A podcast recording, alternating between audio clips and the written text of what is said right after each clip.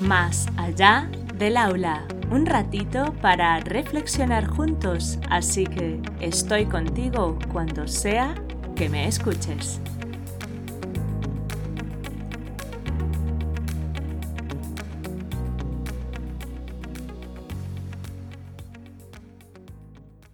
Hola adultos significativos. Encantada de teneros al otro lado. Empezamos.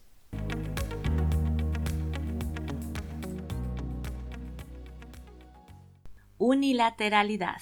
En el episodio anterior os hablé de las cosas que, como adultos significativos, podemos ir haciendo para favorecer la mejora del servicio de comedor escolar. Sin embargo, hay una que, como creo que determina a las demás, hoy hablaré solo de ella. Me refiero a la unilateralidad, que no es otra cosa que la perspectiva única que muchas veces tenemos de los contextos o de las circunstancias que ocurren con los peques en los diferentes contextos. Ciertamente, para cada familia los peques que la conforman son los miembros más vulnerables y por tanto nos mostramos súper atentos de todo lo que les ocurre cuando no estamos presentes. Sin embargo, muchas veces hay situaciones en las que, aunque desde nuestra perspectiva particular las cosas se deban hacer de una manera, quizás no estamos considerando que las características de otros contextos son diferentes a las particulares. Ahora mismo se me ocurren muchos ejemplos, pero vamos a pensar en el inicio de curso cuando nos piden que identifiquemos todos los materiales de los peques. La cosa Parece sencilla, solo tenemos que poner nombres, apellidos y curso. Pero si es el caso del grupo de peques del último curso de escuela infantil y del primer curso de colegio de primaria, donde todavía no saben leer, pero se les empieza a hacer responsables de sus cosas, como es el caso de la mochila, ¿cómo hacen entonces para identificarla entre las del resto de sus compis de clase?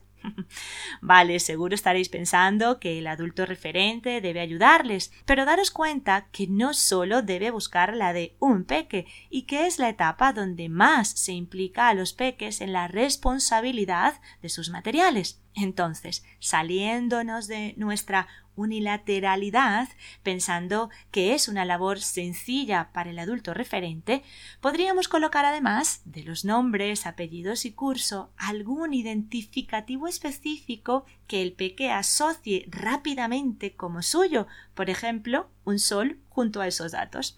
En conclusión, debemos considerar que las cosas que sugerimos fuera de nuestro contexto conllevan una serie de procesos que influyen en el funcionamiento de esos otros contextos y que por tanto pudieran no ser aplicables. En el próximo podcast os hablaré de un espacio de comunicación entre los diferentes contextos que, desde mi punto de vista, en ocasiones se desvirtúa y por tanto pierde su función comunicativa efectiva.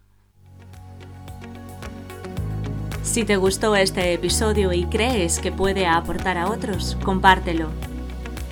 Nos escuchamos la próxima vez, aquí, más allá del aula.